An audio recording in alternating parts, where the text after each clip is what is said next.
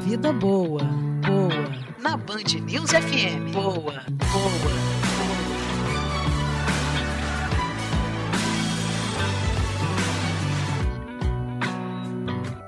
6 horas, 2 minutos. Bom dia, Mariana Procópio. Tudo bem, Mari?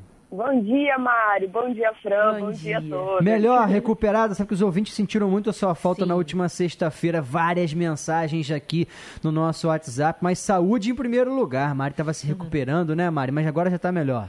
Já estou melhor. Peguei uma virose, gente, que me derrubou, mas queria mandar um beijo grande para os ouvintes, a Flávia, a Cláudia, a Fran me encaminhou algumas mensagens que fizeram um carinho muito bom quando a gente está doente. Ajudou ali. na recuperação, é. né? Ajudou na recuperação, ó. Valeu mais que o antibiótico que eu entrei. Mas e qual é o tema de hoje, Procópio? Hoje, gente, hoje a gente vai falar de um tema da saúde das nossas crianças, mas não é a saúde física só que eu estou falando, não. É do desenvolvimento cognitivo deles. Isso porque saiu uma pesquisa feita aqui no Brasil que apontou que as crianças estão ganhando celular cada vez mais jovens, que é algo que está presente na nossa vida, principalmente dos pais, né, Mari? Você que tem a pequena Bianquinha, é. eu tenho a Antônia. Essa pesquisa foi feita pela Panorama Mobile Time Opinion Box e mostrou aqui no Brasil, apesar dos nomes estrangeiros, que de cada 10 crianças, gente, entre 4 e 6 anos, atenção, 4 e 6 anos, 3 têm seu próprio aparelho. Quando a gente sobe um pouquinho, é, vai para 7, 9 anos, o percentual é maior. Metade das crianças, dos pais das crianças entrevistadas, tem celular próprio, não estou falando que usam dos pais.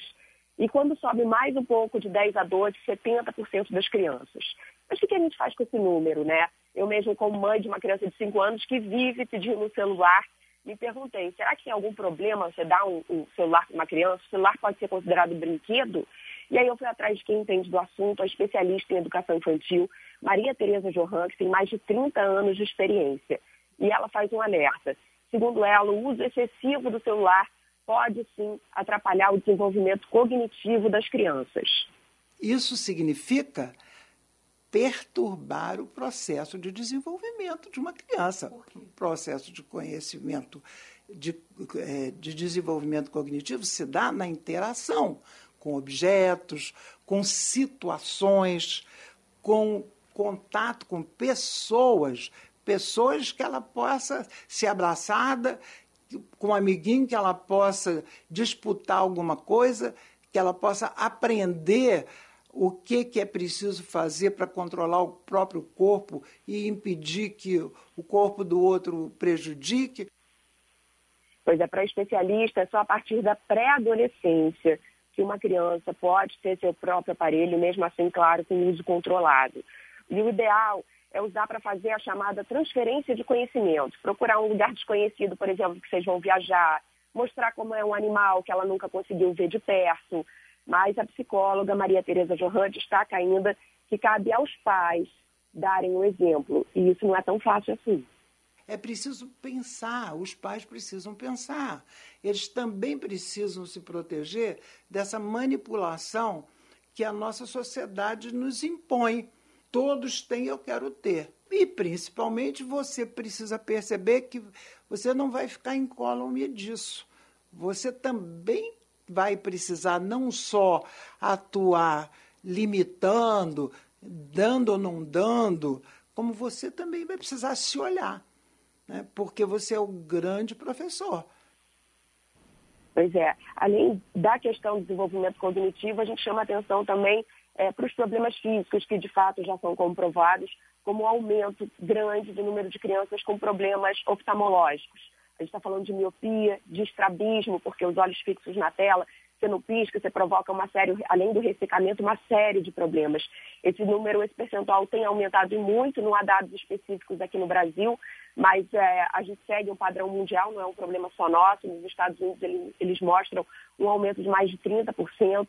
Então é preciso, gente, ficar atento. Por isso eu fugi um pouco do tema da nossa coluna hoje, porque eu me deparei com esse dado que eu achei impressionante e que eu acho que faz parte da rotina dos pais, de pessoas que convivem com crianças e que funciona como um alerta importante.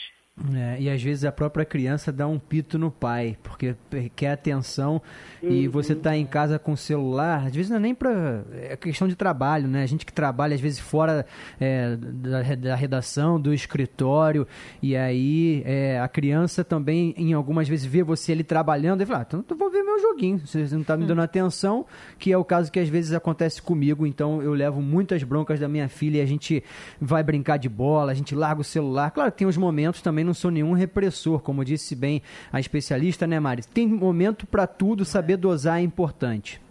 Exatamente, que não pode usar como se fosse uma babá, que às vezes é muito cômodo, eu também já fiz isso. Outro dia eu fui brincar com a Antônia, fui pegar o celular, só ela falando, celular não, celular não, mãe. Aí eu, eu me toquei, eu falei, opa, tem alguma coisa aqui para ela ser tão empática. Mas é isso, que a gente, a gente tem que tomar cuidado, porque às vezes é conveniente, né? É muito mais fácil, você bota o celular e deixa rolar e vai fazer as coisas, mas você está atrapalhando o desenvolvimento dela ali, vamos dosar.